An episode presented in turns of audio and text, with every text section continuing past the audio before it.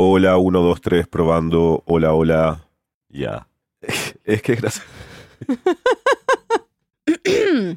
Hola, Eliezer. Feliz aniversario Bueno, feliz aniversario. del hilo. Em, nuestro equipo de producción nos ha preparado una sorpresa, por eso estamos acá grabando esto, para que podamos celebrar nuestros 100 episodios. Entonces, antes de entrar en el episodio, nos han pasado unas preguntas para hacernos el uno al otro.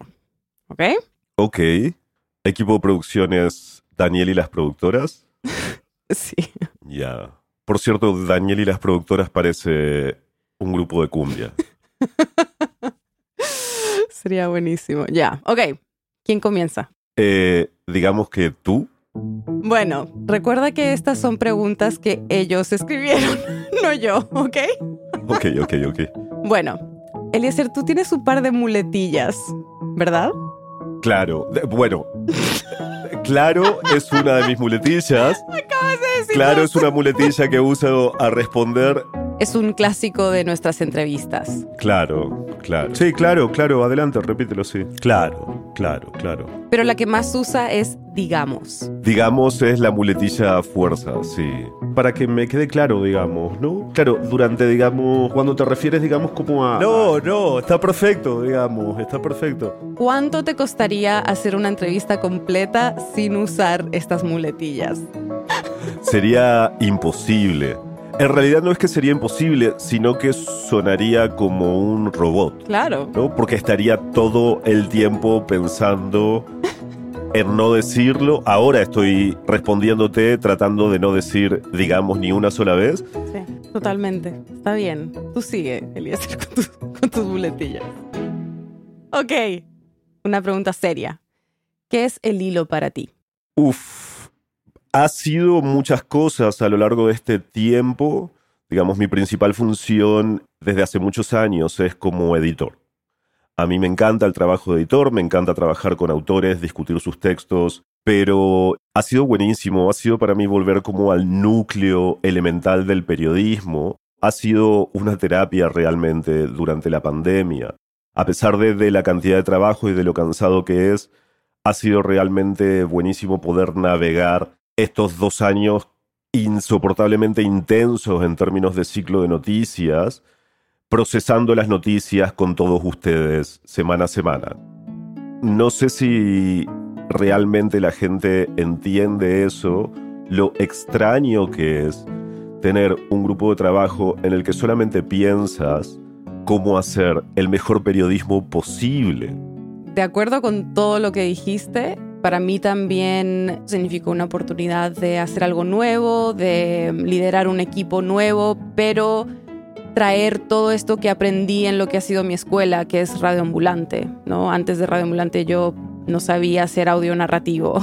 Entonces, ha sido súper bonito como tomar eso y llevarlo a un proyecto nuevo que tiene el sello de radioambulante, pero que a la vez nos permite hacer algo nuestro. Yo también pienso en eso de, pues, yo era súper fan de, de Radio Ambulante, ¿no? Además de, de ser amigo de Daniel y de Carolina. Y en las pocas posibilidades que uno habitualmente tiene de que le guste mucho algo y diga, ah, yo quiero participar, ¿no? Yo quiero hacer algo de eso. Y bueno, digamos, y la posibilidad de, de hacerlo. Digo porque muchas veces uno puede querer hacer, pero no tener ningún tipo de aptitud para, para eso, ¿no? Creo que has demostrado que lo tienes. Silvia, a ver, ¿qué es lo que el oyente no sabe de tu semana en el hilo? Eh, uy.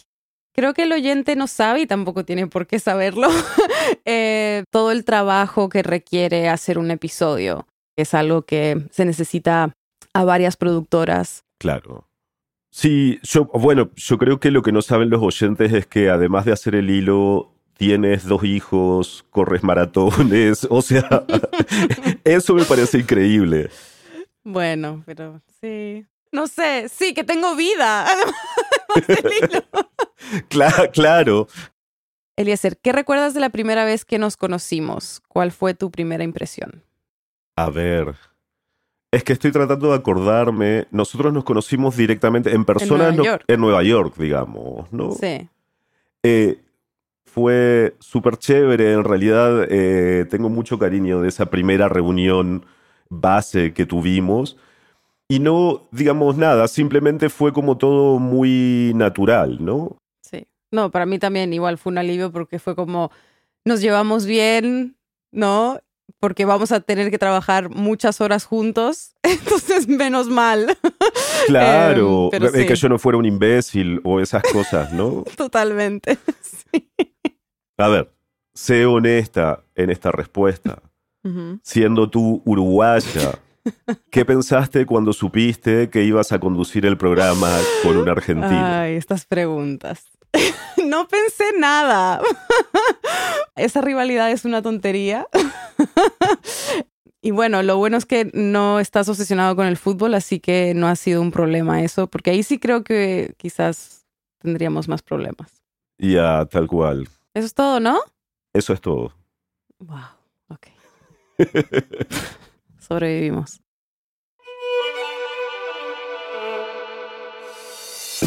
Bienvenidos a El Hilo, un podcast de Radio Ambulante Studios y Vice News. Como acaban de escuchar, hoy estamos celebrando 100 episodios del Hilo. Y para eso queríamos recordar las voces que nos han ayudado a entender mejor qué está pasando en América Latina. Periodistas y expertos, como ellos. Hola amigos del hilo. ¿Qué tal amigos del hilo? Quiero aprovechar esta oportunidad para enviarles un mensaje de felicitaciones a toda la gente del Hilo. Felices 100 episodios. Y esto no es poca cosa. En periodismo aguantar es importante y particularmente en un momento con tanta polarización como ahora. Y es importante aguantar porque eso significa credibilidad, eso significa que la gente los está escuchando. Nos han enseñado que detrás de cada noticia, de cada información, de cada acontecimiento hay una historia humana que vale la pena conocer para entender cómo funcionamos como sociedad y como ciudadanos. Y las complejidades de Latinoamérica desde una perspectiva periodística, rigurosa, solidaria, pero sobre todo latinoamericana. Y lo otro es sobre cómo se oyen. Es algo nuevo, es algo fresco, es algo que yo no puedo escuchar en ningún otro lado. Este episodio será diferente, especial. Además de un poco más de este coro de voces de colegas y expertos, van a escuchar nuevas entrevistas con protagonistas de episodios que han marcado estos casi dos años de El Hilo. Es 18 de marzo de 2022.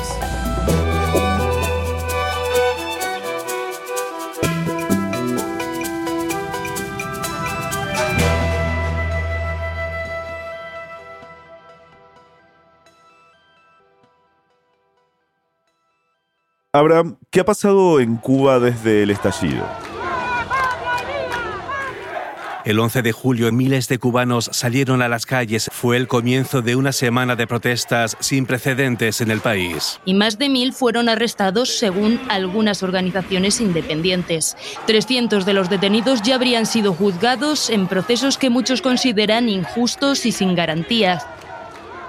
Lo que ha pasado es que un poco toda la, la generación que nació en Cuba a partir de Internet se ha desangrado completamente y ha tenido que, que salir del país por presiones, por la represión y los que no están en el exilio hoy están en cárceles de, de máxima seguridad en el país. Él es Abraham Jiménez Enoa, periodista independiente y columnista del Washington Post y de la revista Gato Pardo. Hablamos con él por primera vez en julio del año pasado, cuando miles de personas salieron a protestar en Cuba por la falta de medicinas y alimentos. Muchos también pedían por el fin de la dictadura. Las protestas estallaron primero en la ciudad de San Antonio y después en todo el país.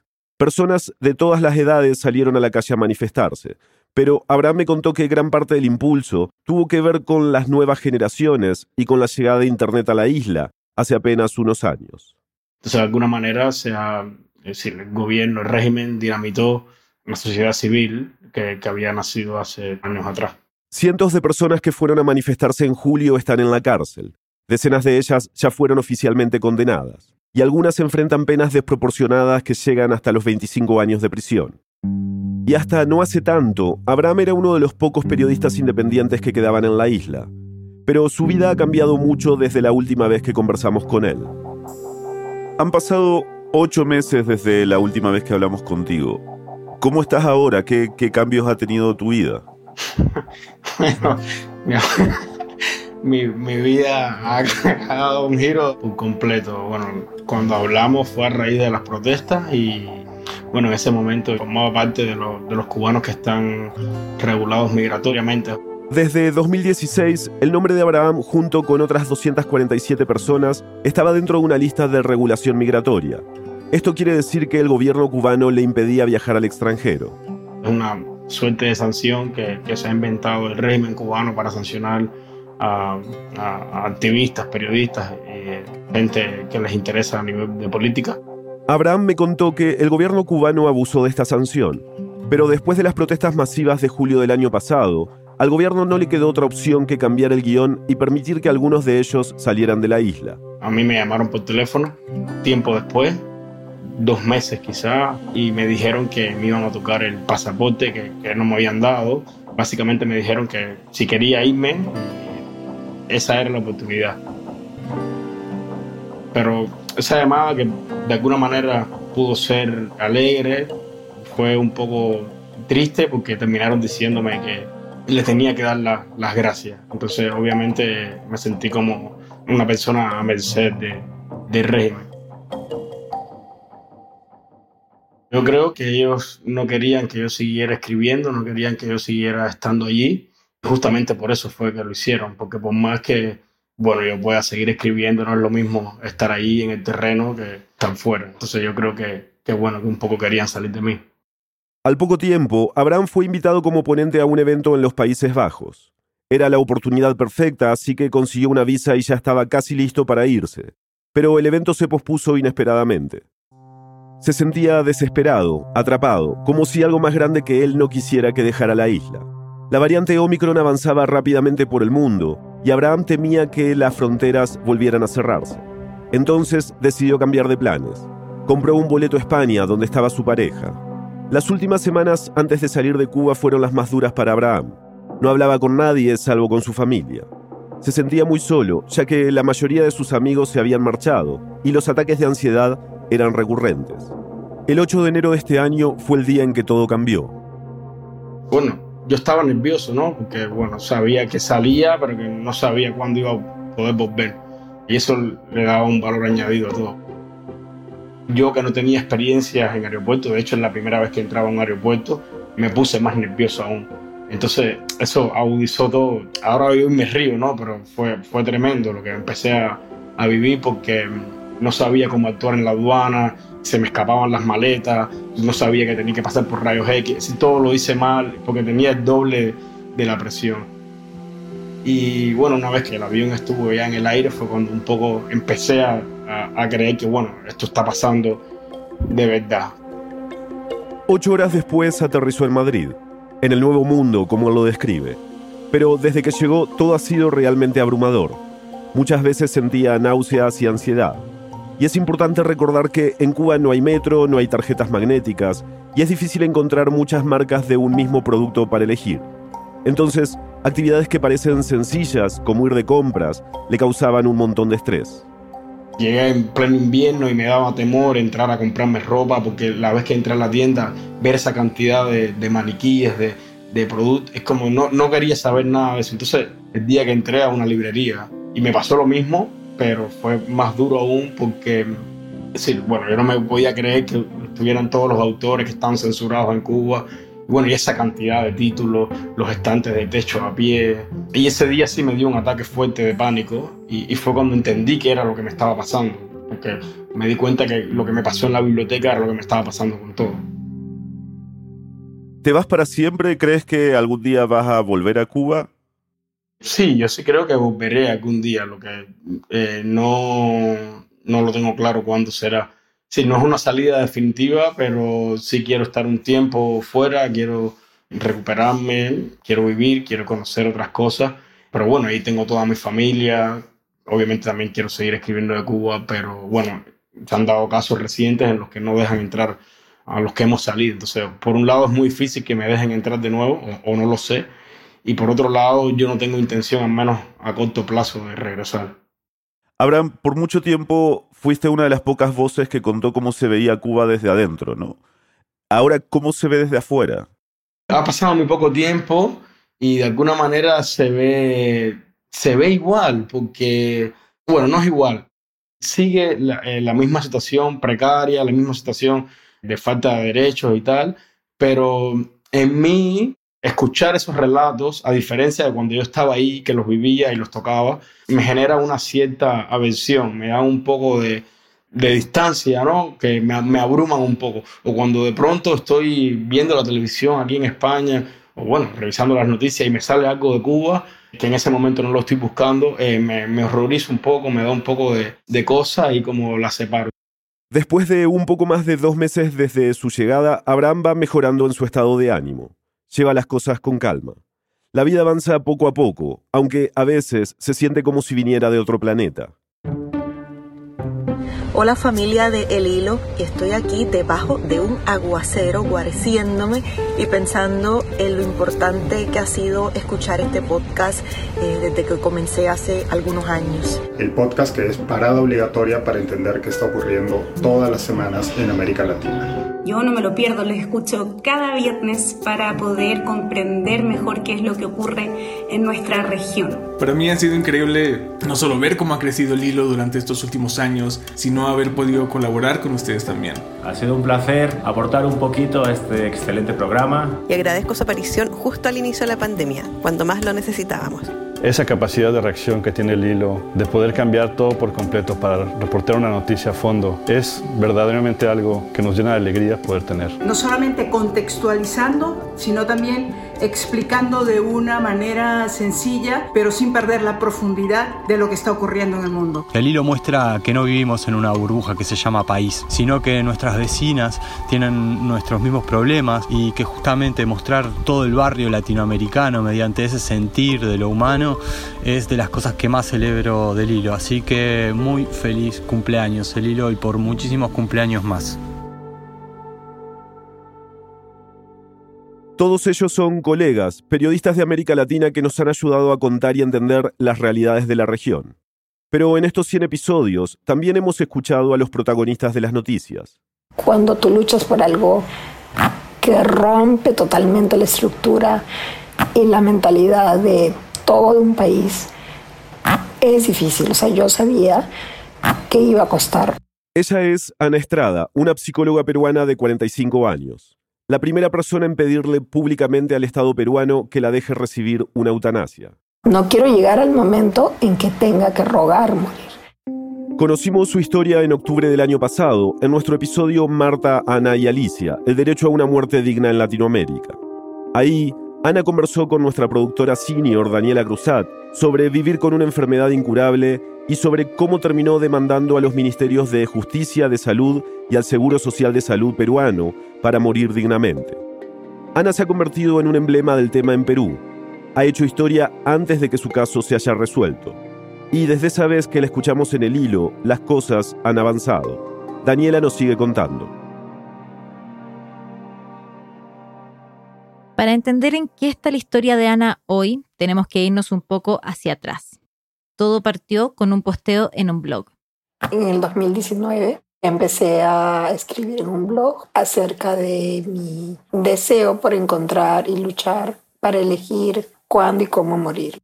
Tengo una enfermedad muscular que se llama polimiositis desde los 14 años. La enfermedad la atrofia los músculos progresivamente. Cuando empezó el blog ya le había comprometido los músculos respiratorios, por eso tiene una traqueotomía y está postrada la mayor parte del tiempo. Quizás hayan notado un sonido entre algunas de sus frases. Es una válvula que me está ayudando a hablar. Ya sé este sonidito cuando boto el aire. Desde el principio, yo, desde la primera letra que puse en ese blog, dije, yo amo la vida, la respeto. Yo sé que hay otras situaciones, otros casos de otros pacientes que están obviamente mucho más delicados y están sufriendo dolores insoportables y están rogando morir. Pero eso ya no es una muerte digna. Por eso es que yo hago todo esto en este momento cuando yo tengo todavía fuerzas y ganas de vivir. Ana le gusta escribir y usó ese gusto para hacerse notar. Escribió y escribió y empezaron a llegar los comentarios, luego las entrevistas en medios y después la oferta de llevar su petición a la justicia. La Defensoría del Pueblo tomó su caso. Hemos ganado en dos instancias y estamos esperando la tercera. que sería la última de la Corte Suprema. La Corte Suprema tiene que tomar una decisión, ratificar o no el fallo que despenalizó la eutanasia para Ana a principios de 2021. Esa sentencia fue histórica en Perú. Permitía a Ana decidir cuándo morir y que además no se criminalizara a quien la ayudara a hacerlo, algo que actualmente se paga con hasta tres años de cárcel. Cuando hablamos con Ana el año pasado, ni ella ni sus abogados sabían cuándo la Corte Suprema llamaría a una audiencia. Terminó siendo en enero, a casi un año de la sentencia histórica. Se le concede el uso de la palabra, señorita Ana Estrada, le escuchamos. Buenos días, señores magistrados. Yo estaba muy esperanzada. Reconocerme este derecho me permitirá también sobrellevar de mejor manera el deterioro inevitable de esta enfermedad. Yo pensaba que iba a ser un poco como una formalidad, ¿no? Como un trámite más. Pero en realidad no fue así. Primero le contó a los magistrados qué había pasado con ella desde la sentencia. Hoy, a diferencia de ese entonces, me cuesta más esfuerzo poder hablar, paso más tiempo en cama y conectada a un ventilador. Es decir, mi salud ha ido deteriorando en ese tiempo. Ana me cuenta de algo en particular que le quedó grabado. La pregunta que me hizo uno de los jueces. ¿Por qué ahora rendirse? Después de todo lo que usted ha logrado. Que como lo dije, ese ejemplar. Solidarizaban conmigo y con mi situación. Y yo no necesito de ellos eso. Justamente no se trata de rendirse, señor magistrado. Yo no necesito solidaridad de ellos. Yo lo que necesito es que administren justicia. Y sigo manteniéndome firme por el derecho a decidir hasta cuándo yo puedo tolerar sufrir. La audiencia en la Corte Suprema era la instancia para cerrar definitivamente el caso. La Corte debía ratificar o no el fallo de despenalización de la eutanasia para Ana. Pero se sumó un nuevo actor, la Sociedad Peruana de Cuidados Paliativos. El abogado de esa organización defendió su oposición a la eutanasia y propuso pensar en cuidados paliativos para Ana, acompañarla en una muerte natural. Eso, pese a que Ana ya tiene cuidados paliativos y esa información es parte del expediente del caso. Estoy muy bien cuidada. Tengo personal que me cuida las 24 horas. Tengo una cama clínica, tengo un ambiente agradable, tengo familia que me apoya, tengo todo. Es un privilegio contar con eso.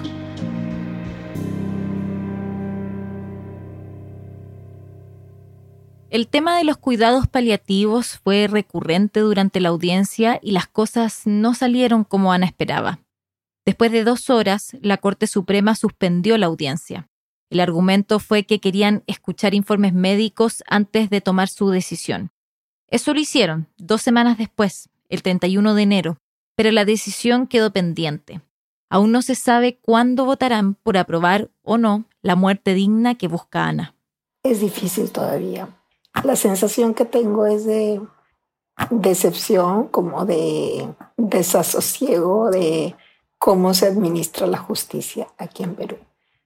Y esto me hace pensar en, en todos los otros casos que no son visibilizados al final, porque este es un caso mediático. Mi sensación es más de eso, de como de tristeza, ¿no? Desesperanza, como qué lamentable, qué pena. Para ganar un derecho no es fácil. No es fácil y eso yo lo sé. Tengo paciencia, por ahora. Y al final, en mitad de este camino, tuve al fin la certeza de que esta lucha también era feminista, porque estoy defendiendo la libertad de decidir sobre mi cuerpo y sobre mi vida. Que el Estado no me diga lo que tengo que hacer con él. Ya volvemos. Esta semana tenemos un anuncio especial. Ya están a la venta las entradas para la segunda edición del Radio Ambulante Fest. Del 20 de abril al 5 de mayo tendremos una verdadera celebración virtual con talleres, charlas y por supuesto una fiesta. Entre muchas actividades más, Silvia y yo vamos a conversar con Alma Guillermo Prieto, la emblemática periodista y autora mexicana, sobre cómo sumergirse en las noticias de una región compleja, diversa, que cambia todo el tiempo. También habrá una sesión en la que vas a poder presentar tus propuestas de historia para Radio Ambulante. Recuerda que con cada entrada colaboras con nosotros para seguir contando América Latina más allá de los titulares. Puedes encontrar todo el cronograma de eventos en radioambulante.org barra fest. Hola, soy Denise Márquez, editora digital senior de El Hilo. Gracias por acompañarnos estos 100 episodios. Cada viernes analizamos los acontecimientos más relevantes de nuestra región para brindarte información a profundidad y contexto. En estas semanas, millones de niños y niñas están regresando a los salones de clases tras dos años de incertidumbre, aislamiento y en algunos casos, miedo. ¿Cuál debe ser la brújula para retomar una normalidad que nunca será la anterior a la pandemia? Escucha el caso de Perú y el posible impacto de estos dos años en toda la región, en nuestro episodio número 99, Dos años sin clases, una generación en apuros. Nos encuentras en el hilo.audio o en tu app de podcast favorita. Estamos de vuelta. Desde que lanzamos el hilo en marzo de 2020, supimos que la pandemia sería un tema recurrente en nuestros episodios. Como con cada noticia que cubrimos, hemos tratado de ayudar a aclarar dudas, de ir más allá de los titulares y de entender el impacto de la COVID-19 en nuestro día a día. Hoy, aunque sin duda estamos en un momento de la pandemia más esperanzador que hace dos años, seguimos con mucha incertidumbre. Muchos países de América Latina están saliendo de la ola más reciente que causó la variante Omicron, que es más contagiosa que otras, pero menos letal. Pero esto no es un consuelo para todos los pacientes persistentes de COVID persistente nos preguntamos, o sea, si me reinfecto de Omicron, voy a volver a cero, voy a seguir igual o, o qué va a pasar y no lo sabemos. Él es Andrés Sarabia, vive en Concepción, en el centro sur de Chile y es técnico en enfermería. Contamos su historia en septiembre del año pasado. Andrés se contagió de COVID en diciembre de 2020, mientras trabajaba con pacientes con COVID en la UCI, la unidad de cuidados intensivos, en un hospital público. Andrés estuvo grave, internado en la UCI por unos 10 días, y cuando salió siguió mal durante meses.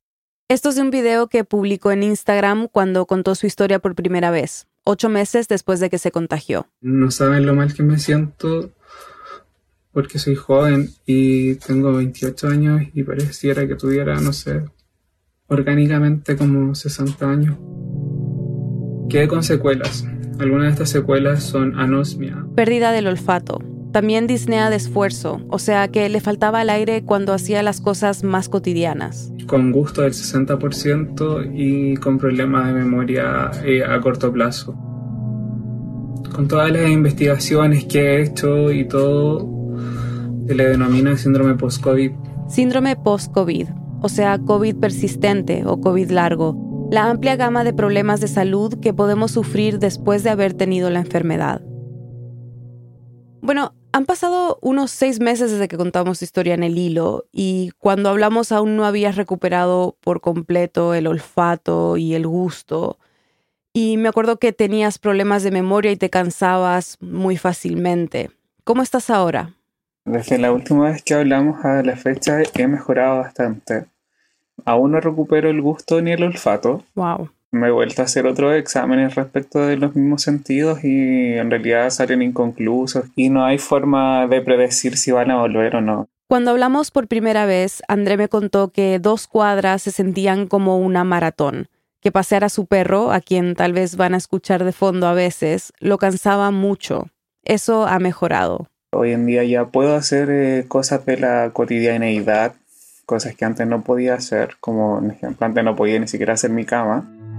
Han sido meses muy duros porque no solo ha sido como el hecho de descansar o reposar para rehabilitarse, sino que también el hecho de hacer fisioterapia, terapias cognitivas, terapia psicológica igual, terapia física.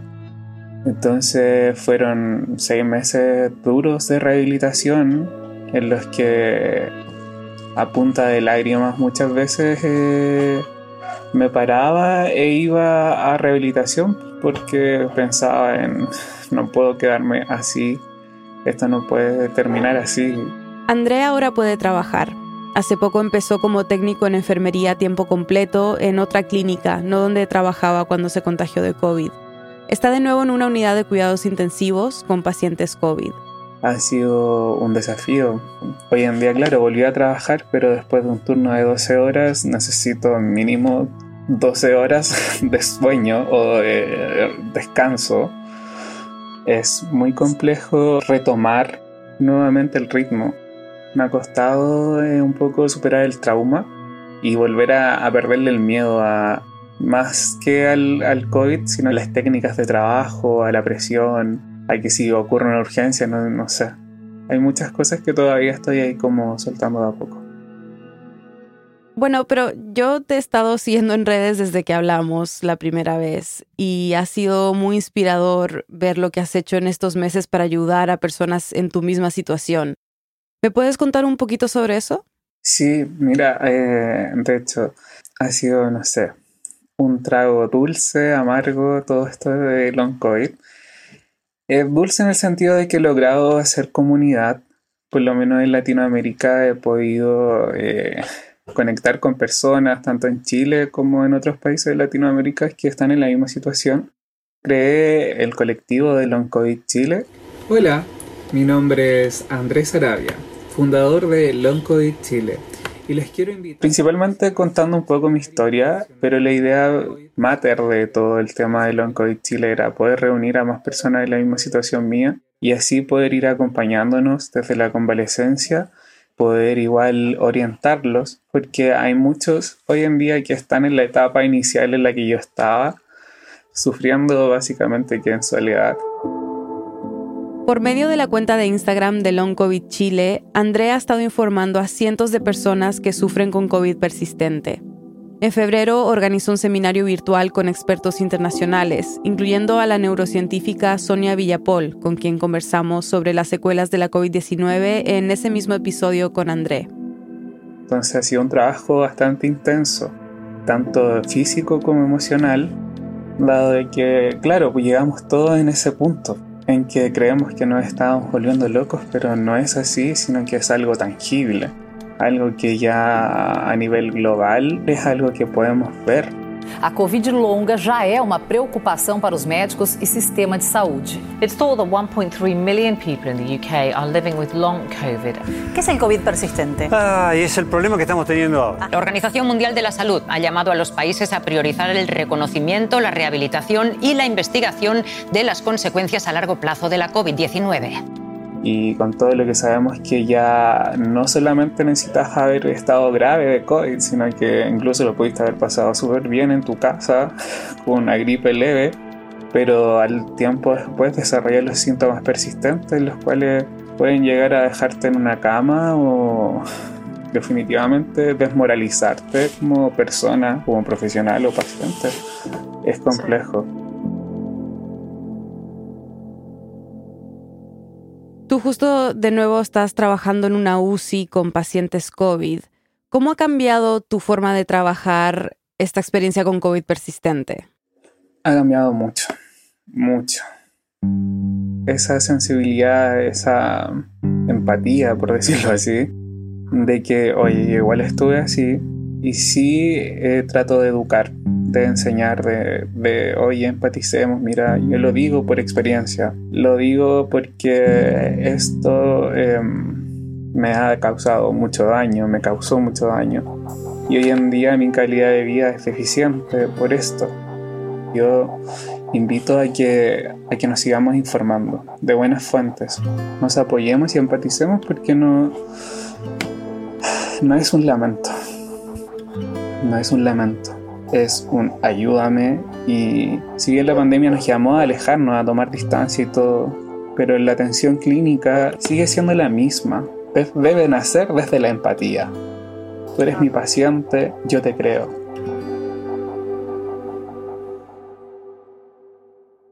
Wow. Realmente comparar al yo actual con el yo de hace siete meses, no, es la noche y el día. Él es Keiner, un joven venezolano que, como muchos otros alrededor del mundo, cayó en un estado depresivo durante la pandemia. Nuestra productora, Mariana Zúñiga, habló con él en agosto del año pasado, cuando estaba cursando su último año de bachillerato. Hace siete meses me sentía increíblemente deprimido. Se sentía como estar cayendo constantemente en un agujero y pues querer salir, pero no tener las fuerzas para hacerlo y por segundos ya sentir que simplemente te daba igual, ¿sabes? Seguir cayendo, no seguir cayendo, estar ahí, no estar ahí, o sea, te duele todo, mucho dolor, o sea, realmente transicionar por un episodio depresivo es algo... Hay malas épocas en la vida, pero es algo que no tiene comparación. Mariana nos sigue contando. A partir de marzo del 2020, cuando declararon el estado de emergencia en Venezuela, los días de Keiner cambiaron drásticamente. A una compleja situación familiar y económica se le sumó una enorme carga académica debido a la educación a distancia. La presión por sacar su año escolar adelante hizo que su rutina se alterara. Comía poco y dormía escasamente cuatro horas por noche. Además, su padre, un hombre parcialmente ciego que estaba bajo su cuidado, también lo presionaba mucho. Todas estas circunstancias hicieron que Keiner tocara fondo, pero no se quedó allí. Gracias a uno de sus profesores consiguió ayuda psicológica y desde marzo del año pasado va a terapia y toma un tratamiento. La terapia ha sido un proceso muy importante. Gracias a mi psicóloga he podido salir adelante. Yo creo que algo muy importante en la terapia es sentirse escuchado, valorado. Por ejemplo, en terapia podría tratar, este, yo qué sé, 5, 10 veces, las veces que fuera necesario, un mismo tema, como por ejemplo tenía problemas eh, familiares, ¿no? Y pues generalmente con Isolmar siempre trataba esos problemas, problemas con mi papá y pues, wow, o sea, sentirse como eso, escuchado, valorado, te da otro sentido, hace que puedas apreciar un poco más lo que no solo estás viviendo, sino también lo que estás sintiendo. La terapia ha sido de gran ayuda para hacerte salir de la situación en la que estabas, pero ¿Qué otras cosas has estado haciendo para ayudarte a salir de la depresión? Entre las cosas que hice para poder mejorar, diría que como aprender a establecer límites, en el sentido de que, por ejemplo, antes yo soportaba que me gritaran o que me interrumpieran al hablar y ahora no lo hago. Y pues esos pequeños límites de ese tipo son los que me han ayudado a darme valor a mí mismo para eso, poder como sentirme más a gusto con quien soy y con lo que represento. También adoptó una mascota, a la que llamó Nebula. Yo adopté una pequeña gatita hace unos cuatro o máximo cinco meses. Y wow, esa gatita de verdad me ha dado luz porque como sentir ese amor, ese afecto tan recíproco, es algo inigualable, la verdad no lo puedo comparar en ningún punto con el amor humano. La última vez que hablamos, Keiner tenía meses sin volver al colegio. En Venezuela los chicos volvieron a las aulas de forma presencial en octubre, pero él no pudo hacerlo. El cuadro depresivo que estuvo viviendo hizo que reprobara muchas de las materias que estaba cursando, algo que le hacía imposible pasar al siguiente año y es por eso que decidió pausar. Perdí el año de, de bachillerato, el quinto año, ya para graduarme lo perdí, pero bueno, al menos logré una introspección personal más grande, un conocimiento sobre mí más grande, pero yo este, decidí pausar mi proceso académico. Traté de concentrarme más en mí mismo y en solucionar mis problemas personales que en solucionar mis problemas académicos. También porque pues veo que el sistema educativo lo único que quiere es sacar este puntajes, notas, reducir los alumnos a eh, números y estadísticas. Y pues evidentemente somos más que números y estadísticas. Pero con el paso del tiempo se fue sintiendo mejor y eso lo llevó a tomar una decisión radical. Se mudó a Colombia con una tía que le ofreció cuidarlo y encargarse de su educación. Ahora está cursando nuevamente el último año de bachillerato. Y pues ya cuando llegué acá sentí este como un cariño de familia y un afecto y eso, un calor de hogar tan grande y tan bonito, ¿no? Se podría decir que me decidí quedar acá. Ya retomé mis estudios y pues voy en rumbo a estudiar una carrera universitaria. Entonces, wow, realmente yo creo que a veces poner ciertas cosas en pausa, ciertas cosas que nos producen tanto agotamiento, tanto estrés, tanto daño, yo creo que a veces también es importante. Keiner, la pandemia causó que muchos chicos en Venezuela y en el mundo generen problemas como ansiedad y depresión. ¿Qué le dirías a un chico como tú que quizás está pasando por una situación similar a la que tú pasaste el año pasado? Vale la pena seguirlo intentando. Hay días que, wow, uno simplemente siente que no puede más y que ya luchar no vale la pena. Pero lentamente aprendes como a vivir contigo mismo, a vivir con los que te rodean, al vivir con tus problemas. Y a partir de ese punto después aprendes a lidiar con tus problemas, a hacerlos más pequeños y pues los problemas nunca desaparecen realmente, pero uno aprende a sobrellevarlos de mejor forma, a hacerlos eso más a menos y a hacer que pues eso no te perturbe tanto la, la vida, la existencia hacer que la vida sea algo más bonito.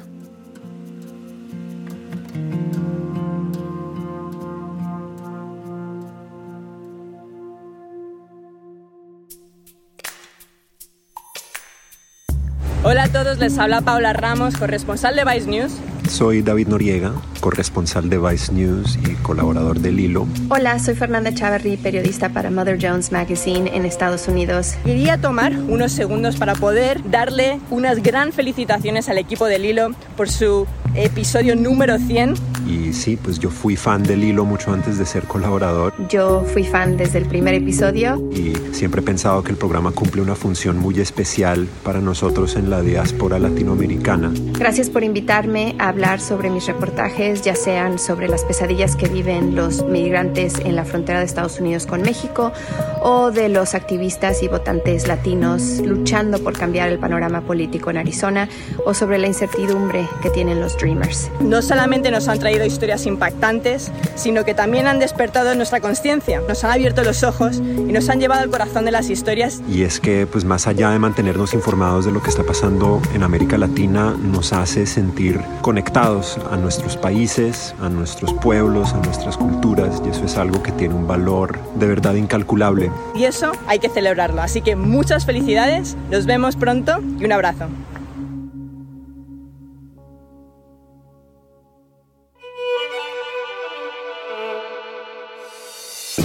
Además de los periodistas que acaban de escuchar, queremos agradecer a Mónica Feliu Mojer, Josef Zárate, Jorge Ramos, Ana Teresa Toro, Diego Salazar, Polet de Emiliano Rodríguez Vega, José Luis Pardo Beiras, Francisca Skognik, Miguel Fernández, Blanca Rosa Vilches y Guillermo Garat por compartir con nosotros sus buenos deseos.